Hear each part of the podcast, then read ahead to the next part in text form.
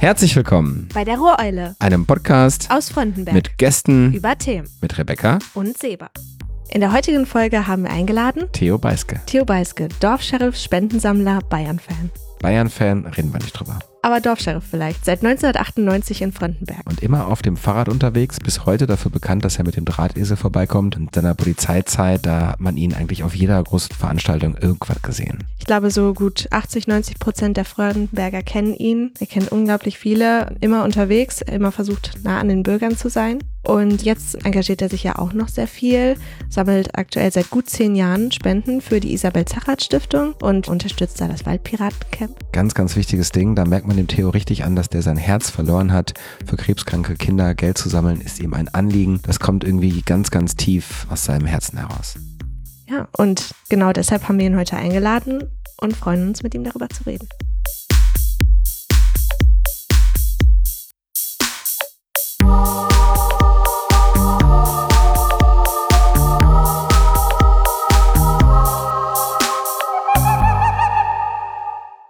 Theo, darf man eigentlich Dorfscheriff sagen? Da freue ich mich drüber, wenn man das zu mir sagt. Entweder Dorfscheriff oder Theo. Theo oder Dorfscheriff. Du findest das nicht irgendwie despektierlich, unangenehm? Nein, ich finde das sehr angenehm. Okay, weil für mich warst du immer der Dorfscheriff, der mit dem Fahrrad reinkam, wenn irgendwo eine Veranstaltung war und mal eben kurz ein bisschen für Frieden gesorgt hat. Ja, und das ist auch so in Erinnerung geblieben und für mich auch. Und ich werde mich da immer dran erinnern und werde immer noch mit Dorfsheriff oder mit Theo angesprochen. Und für mich ist es so, ich sag mal so, eine Art, eine kleine Ehre sogar. Ich finde ich finde das einfach klasse, es passt einfach zu mir, dieser Ausdruck Dorfsheriff, weil ich ja nun mal einer war und Frönnberg ist keine Stadt ja. sondern Frönnberg ist ein etwas größeres Dörfchen. Ja. Sonst hätte ich ja Stadtsheriff heißen können, aber da ist Dorfsheriff genau der richtige Ausdruck. Hier. Ja, und der Drahtesel ersetzt sozusagen äh, das, den normalen Esel, das Pferd aus dem Wilden Westen. Ja, weil vor, mit vier Beinen oben drauf rumrennen, da habe ich Angst vor. Pferd, äh, mit dem Fahrrad, das ist sehr in Ordnung, ja. Sehr schön. War das eigentlich äh, eine dienstliche Geschichte, dass das mit dem Fahrrad war, oder hast du das selber so geprägt und gesagt, das mache ich so? Das hat sich so ergeben, weil als Bezirksdienstbeamter in Frönnberg sollte man so viel wie Möglichkeit Kontakt zum Bürger aufnehmen. Da gibt es zwei Möglichkeiten. Im Streifenwagen, da muss ein Parkplatz suchen, kann mhm. nicht überall anhalten. Zu Fuß kommt man nicht so weit, habe ich mir gedacht. Fahrradfahren war schon immer ein bisschen meine Leidenschaft auch. Wieso kann man das nicht koppeln? Und so hat sich das dann eben ergeben, dass ich das in Frönnberg alles mit dem Fahrrad gemacht habe. Wie lange warst du Polizist in Frönnberg? In Frönnberg 18 Jahre und 8 Monate. Und insgesamt? 43 Jahre und vier Monate. Was verändert sich in deinem Blick auf Menschen durch diese Arbeit? Ja, dadurch, dass man unheimlich viel Kontakt hat, für mich auch zu 98 Prozent, würde ich sagen, im positiven Bereich gut. Es gab immer Situationen bei der Polizei, wo man sagen kann, mit Sicherheit nicht schön, aber insgesamt gesehen, gerade als Dorfsheriff in Frönnberg, waren 98 Prozent einfach nur schöne Erlebnisse, weil ich unheimlich gerne Kontakt zu Menschen habe und das haben die Menschen in Frönnberg honoriert und ich auch. Also war eine ganz klasse Zeit in Frönnberg. Bis auf ein paar Ausnahmen, aber die gehören dazu in jedem Beruf. Voll. Und hast du irgendwie eine Geschichte, die besonders schön war? Ein Highlight? Ja, ich waren so viele Highlights. Ich sage, ein Highlight, den ich nie vergessen kann, ist, es, ich bin mal zu Fuß äh, durch die Karl-Wilschitz-Straße gegangen, hinten auf unserem Parkplatz, den wir da haben. Hm. Gucke ich so auf die Erde, liegt ein Autoschlüssel vom BMW. Ja, ich denke mir, dann ist jemand aus der Tasche gefallen. Was machst du jetzt? Da steht ja kein Name, nichts drauf. Aber eben ein automatischer äh, elektrischer Türöffner. Ich habe mir gedacht, jetzt läufst du den Parkplatz entlang, bis irgendwo die BMW-Tür aufgeht. Der ging auch auf. Dann hatte ich natürlich das Kennzeichen. Dann habe ich bei uns angerufen bei der Polizei, du gebt mir mal bitte mit, wer der Halter von dem Auto ist. Die kamen natürlich aus Wickede, hatten aber Telefon, da habe ich den, das war eine Autofahrerin, die den Schlüssel verloren hat dem Parkplatz, ohne es zu merken. Und dann habe ich den Mann erreicht, sagte, wie kommen Sie denn an, das, ich das bin ja, ich sage, ich habe das Auto aufgemacht, Kennzeichen und und und, ich sage, ja, meine Frau arbeitet da und da in Frönnberg. Ja, dann bin ich da hingegangen, wo sie arbeitet, habe mit dem Schlüssel so in der Hand ge gewedelt und da kam die wohl auch, weil ich wusste ja jetzt den Namen, die stand dann auch vor mir, Frau M, habe ich gesagt, ja, das bin ich.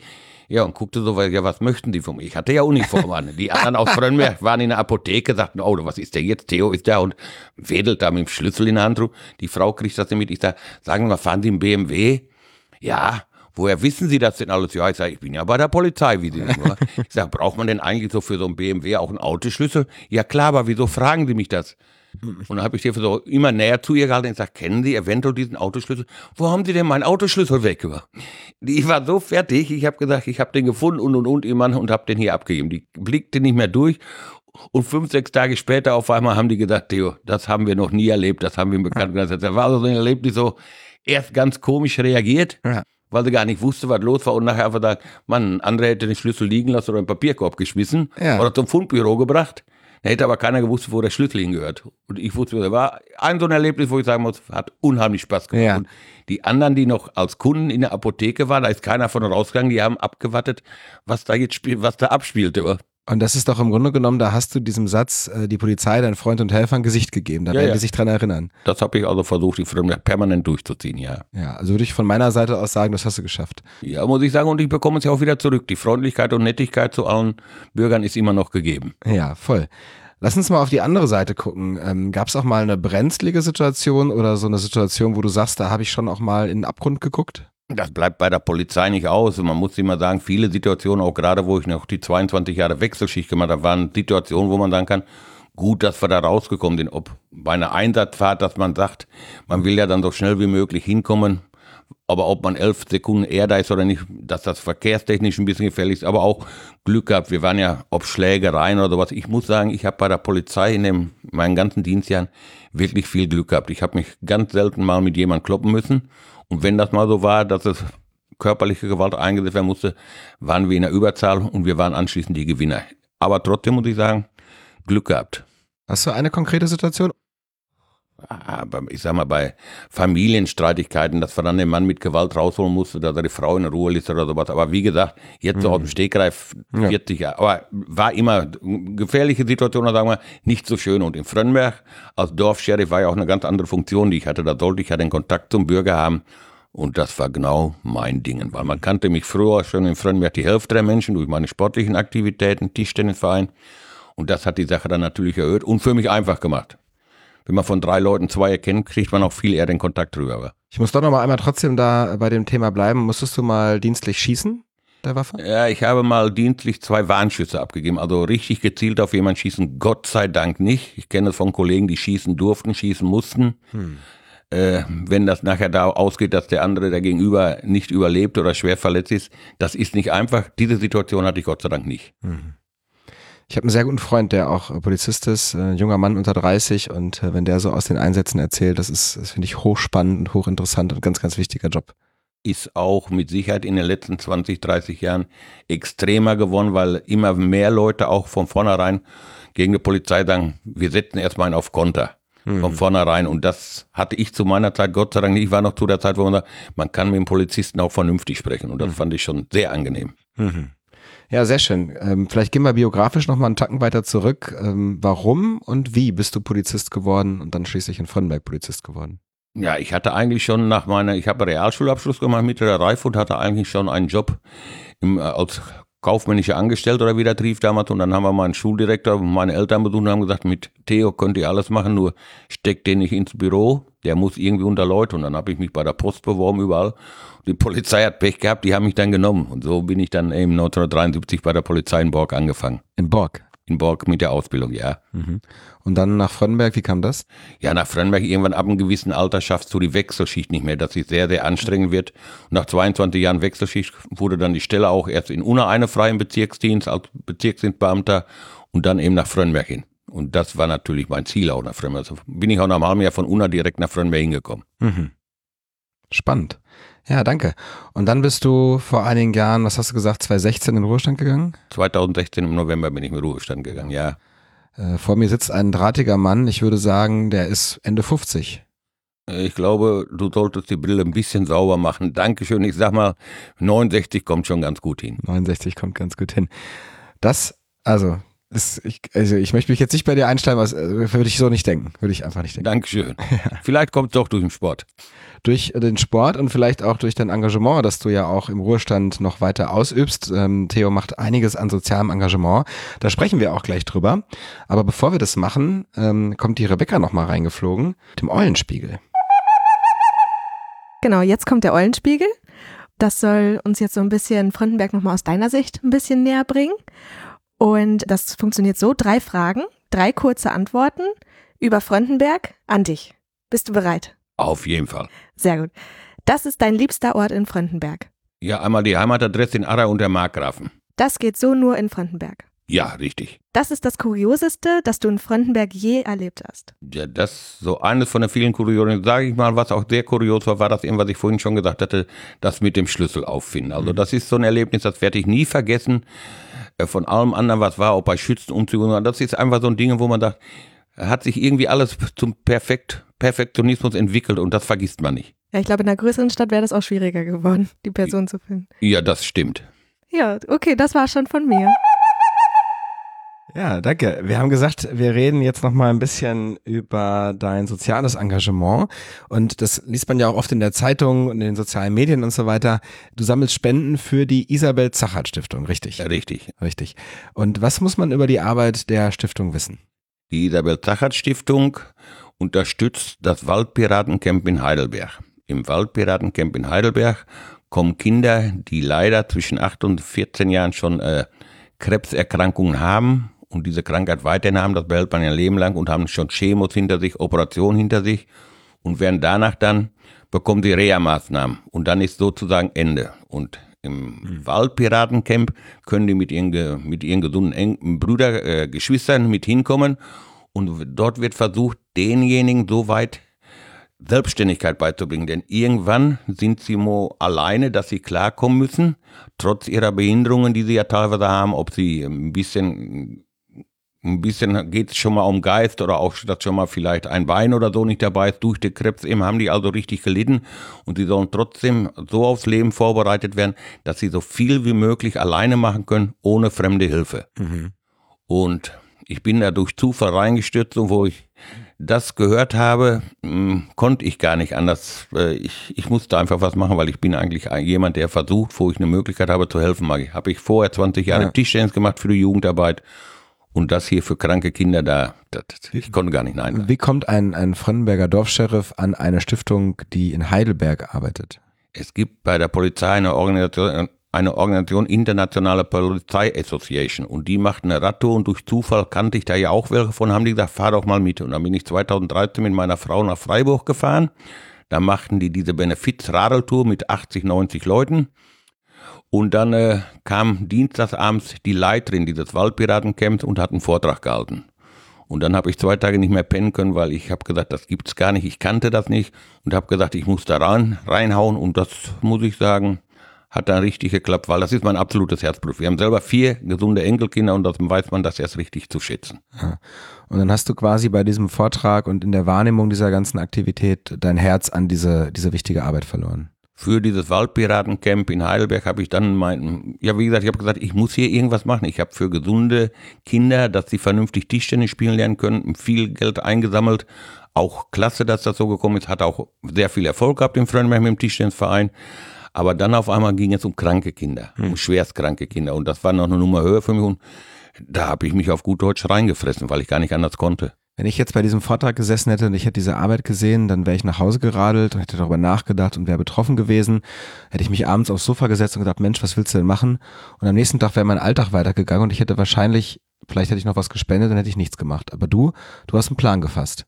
Ja, ich habe mir gesagt, wenn ich jetzt schon was für, für gesunde Kinder im Tischtennisverein gemacht habe, was erfolgreich war und auch gut war, für mich muss ein Ergebnis bei rumkommen. Da habe ich gesagt, wenn ich das für gesunde Kinder hinkriege, dann muss ich doch für leider schwerkranke Kinder das auch hinbekommen. Und dann habe ich mich in Frankreich mit ein paar Leuten immer unterhalten, worum es geht. Und die haben mir alle gesagt, Theo, wenn das einer schafft, da was für machen, was gut ist, dann du. Dich kennt jeder, du kannst zu jedem hingehen, habe ich gesagt, und das nutze ich auch aus und das mag ich. Und ich, ich konnte gar nicht mehr anders. Nachdem ich den Vortrag gehabt habe, war für mich klar, ich muss was machen, aber dann auch, wie man mich kennt. Entweder mache ich es gar nicht oder ich mache es richtig. Ja. Und du gehst dann so äh, zu Privatleuten, zu Firmen und bittest um Geld? Nee, so platt bist du nicht. Nee, so mal, also ich sag mal, das ist so ein bisschen, ja, wäre ja mehr so ein bisschen wie Betteln. Nein, ich erkläre dieses Objekt, worum es geht, kriege Kontakte zu Geschäftsleuten, zu Privatleuten und dann spenden die, sie bekommen ihre Spendenquittung. Mit den Spendenquittungen mache ich auch noch ein bisschen anders. Ich bekomme die zugeschickt, die Spendenquittungen von der Stiftung in Bonn und dann bringe ich die mit dem Fahrrad rum. So kann ich das koppeln. Ah, ich äh, mache ein bisschen meinen Sport dabei. Fahrradfahren ist ja nun mal mein absolutes äh, ja, sportliches Hobby, was ich habe. Und so kann ich dann jeden Spender auch noch immer persönlich treffen. Ich ja. halte den Kontakt. Ich kenne 98 Prozent meiner Spender alle persönlich. Mhm, mh. Und äh, dann gibst du den Leuten die Spendenquittung und im Grunde genommen erinnern sie sich gleich auch daran, da kommen wir vielleicht beim nächsten Mal nochmal, das war ein guter Kontakt lohnt sich. Ich sag mal so, 90 Prozent von denen, die einmal gespendet haben, spenden auch das zweite und dritte Mal. Das muss ich so sagen. Und wenn ich mal meine, da jetzt einer bei, der es eventuell vergessen haben könnte, so in meiner Art und Weise, kann ich das in Frönberg schon anbringen, um so einen kleinen Anstoß zu geben. Ach ja, müssen wir auch noch mal. Klappt aber auch. Ich weiß auch schon, bei wem ich mir das äh, leisten kann oder gönnen kann, zu sagen, hey, du könntest mal bitte wieder. Aber die sind alle davon so begeistert, was das ist, weil ich bin ja schon ein paar Mal im Camp gewesen ja. und dann kann ich live berichten, was ja. da ist und das ist schon gewaltig. Ich kenne das ja so von sozialen Organisationen, wenn das rüberkommt, was einen da antreibt, das Herz deutlich wird, dann sind die Leute auch bereit, dafür was zu geben und das ist auch gut so. Und ähm, ich, ich habe äh, recherchiert oder wir haben recherchiert und im Internet steht, dass äh, bis Ende letzten Jahres ungefähr 300.000 Euro, mehr als 300.000 Euro schon zusammengekommen sind seit 2016. Ich liege jetzt knapp vor 320.000 Euro in zehn Jahren. Das ist der Hammer. Und als Vergleichssumme mal, ich habe für ein Tischtennis gezielt gesammelt, 20 Jahre lang. Und da waren so 120.000 bei rumgekommen. Da kann man jetzt mal diese Unterschiede sehen, wie mhm. was wirkt. Denn für kranke Kinder ist es mit Sicherheit ja noch viel wichtiger als für gesunde. Mhm, mh. Super. Und ist das so, dass das eher so 10, 12 Einzelspenden sind? sind oder sind das ganz, ganz viele Kleinstbeträge? Nein, da sind ein paar größere Spenden bei von Firmen und so weiter. Da sind aber auch viele Spenden, so, ich sag mal so zwischen 30 und, und 50 Euro. Und dann, wenn wir mal irgendwo am Gnome sind, dann gibt der eine mal einen Fünfer, dann gibt es einen Kegelclub, die haben auf einmal Geld in der Kasse über. Dann rufen mich abends um 8 Uhr an, Theo, wenn du jetzt noch runterkommst, wir haben noch ein bisschen Geld über dann ziehe ich meinen Trainingsanzug aus, ziehe mir eine Hose an, da fahre ich dann hin, trinke mir eine Cola, nehme das mit. Es ist überall und dann gibt auch mal eine ältere Dame mir einfach unterwegs einen Euro oder so. Also wie gesagt, es ist, die Palette ist von ganz groß bis, aber mich interessiert auch nicht die Höhe. Mich interessiert einfach, dass einer sagt, ja, ich finde das gut, Theo, was du machst. Und mir reicht es aber auch, wenn einer ohne Geld zu geben mir sagt, Theo, ich finde das klasse, was du machst, weil es ist, das baut mich auf. Kannst du trotzdem sagen, wie groß die höchste Einzelspende bisher war? Die höchste Einzelspende waren 3000 Euro. Mhm, mhm. Sehr beachtlich, sehr beachtlich. Wenn 3000 Euro die höchste Spende war, dann muss man das erstmal schaffen, auf 300.000 Euro zu kommen. Glückwunsch, ja, Hammer. Dankeschön. Ja, das ist mir auch ein Anliegen zu sagen, danke, dass du das machst. Also es braucht ja so Leute wie dich, die sagen, wir stellen mich, stell mich dahin, ich investiere meine Freizeit und meine, meine Oberschenkel und äh, mach, mach diese, diese wichtige Arbeit. Ja, ich hatte ja bis heute, ich hoffe, dass es noch eine längere Zeit so bleibt, unheimliche Glück im Leben, dienstlich wie privat.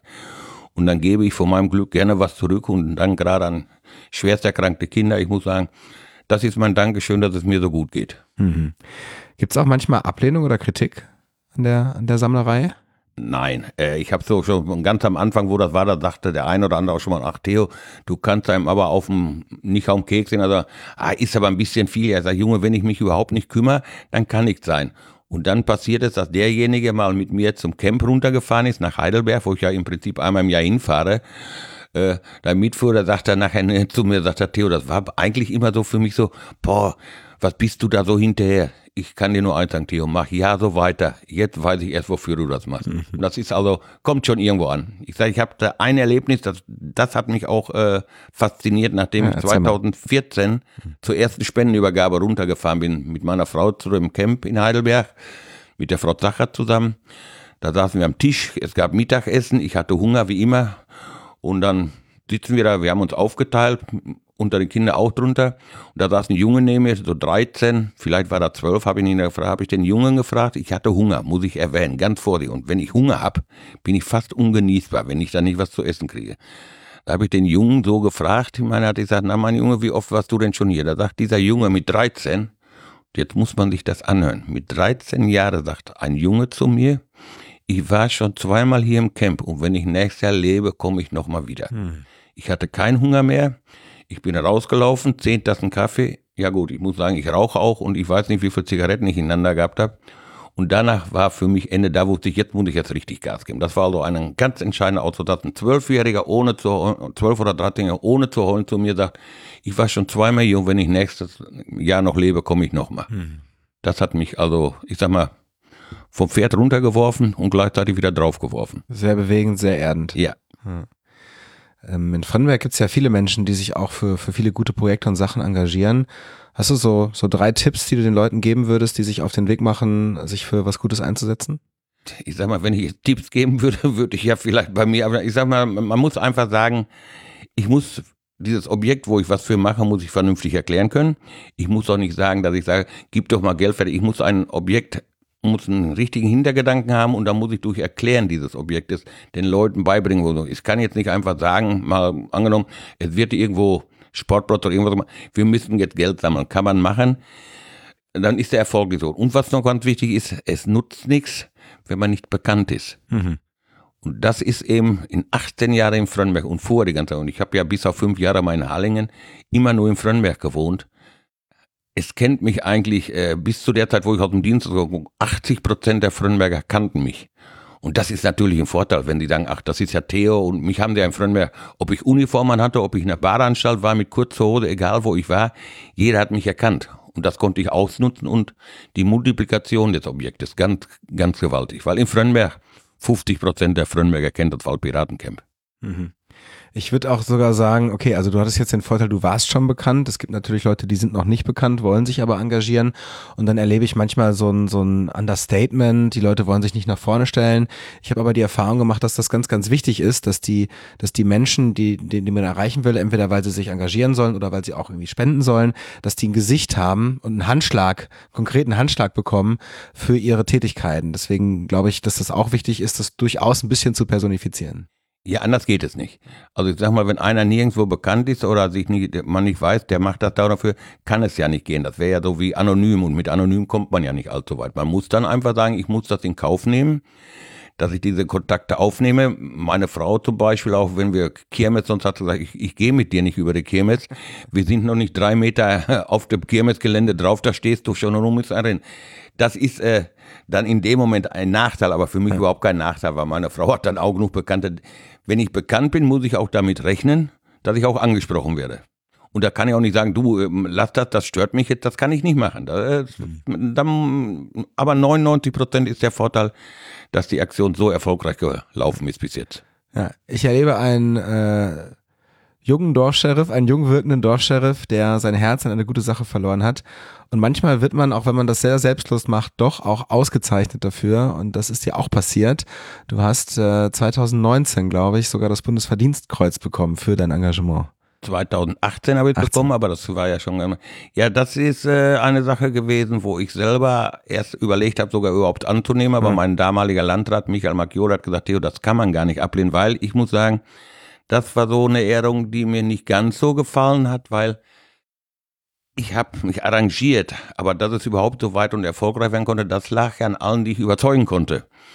Und deshalb, wie gesagt, es, es gibt ja viele, die das Bundesverdienstkreuz kriegen. Und wenn es das rein nur fürs Ehrenamt geben würde, dann hätte es mich richtig gefreut. Aber jetzt, ich sag mal, Fußballspieler zum Beispiel sollen da auch angeben, weil der Weltmeister gewonnen hat. Aber irgendwie die Kategorie war nicht. Aber ich habe es auch angenommen, habe es aber nicht für mich angenommen, sondern nur angenommen im Namen meiner Spender. Da habe ich eine schönere Ehrung, sage ich mal, bekommen, wo ich im Camp unten war. Hm. Ähm, die Kinder hatten dann was gebastelt und dann nennen die den Hugo. Das sieht aus wie eine Ente. Die hat man mir überreicht, da habe ich Tränen in den Augen gekriegt. Die haben nicht ganz viele gekriegt. Da sind ja noch ein paar andere, die auch sammeln, nicht ganz so viel. Und dieser Hugo hatte aber einen kleinen Nachteil. Da guckten die schon alle, wo mir überreicht und haben gesagt, was macht Theo da wohl mit? Weil dieser Hugo hatte eine gelbe Nase und der Rest des Körpers war schwarz. Und man weiß ja eben, dass das Farben von mir sind, die gar nicht gehen. Aber ich habe dem versprochen da unten, das ist die einzige Ausnahme, wo ich es akzeptiere. Und dieser Hugo, diese Ente mit dem gelben Schnabel und dem schwarzen Körper, steht in meinem Zimmer, seitdem ich ihn habe und freut mich immer wieder, wenn ich den sehe. Ich finde das gut, dass du diese Ausnahme zulässt. Vielleicht für die, die das nicht wissen, also eigentlich weiß man das, wenn man Theo kennt. Theo ist nämlich großer Fan eines Fußballvereins, der äh, im Süden des Landes zu Hause ist und hat deswegen so seine Schwierigkeiten mit Schwarz-Gelb und mit Blau-Weiß und Nein, mit Blau-Weiß nicht. Blau-Weiß ist nicht die Landesfarbe von, von dem Freistaat Bayern, ja. Mit Schwarz-Gelb habe ich wirklich so meine Schwierigkeiten, aber das beruht ja auf Gegenseitigkeit. Äh, es macht aber trotzdem Spaß im Frühling. Wenn das alles überhaupt der, oberhalb der Gürtellinie ist und so läuft das zu 98 Prozent, dann passt das. Vielleicht machen wir noch mal eine Folge über das Fußballspielen, äh, jetzt oder Fußball gucken und Fußballfan sein.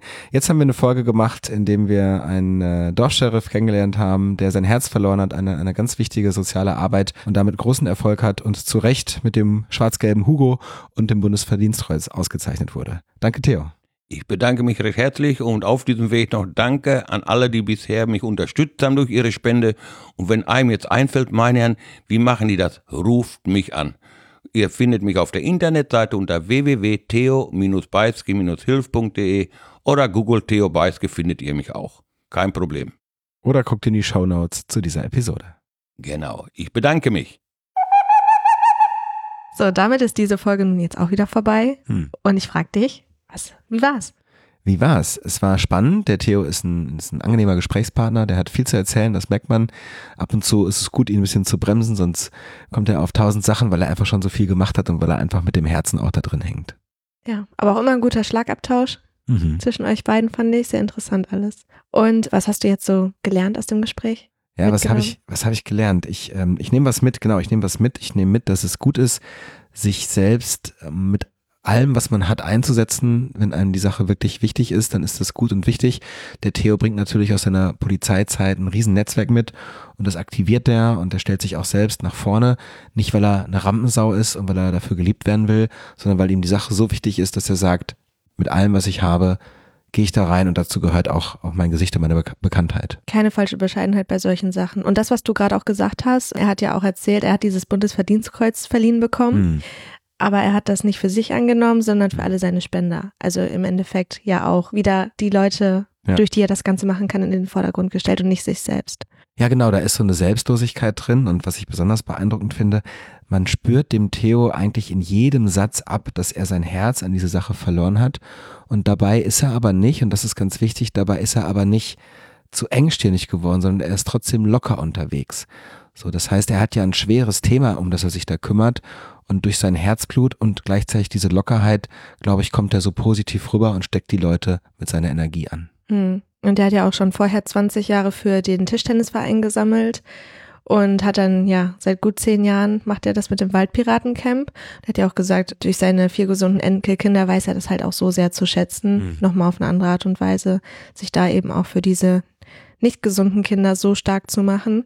Und ja, das merkt man auf jeden Fall, wie sehr er dafür brennt und wie sehr ihm das am Herzen liegt. Voll. Da war viel Weisheit heute drin und äh, einiges, wo man sich eine Scheibe von abschneiden kann.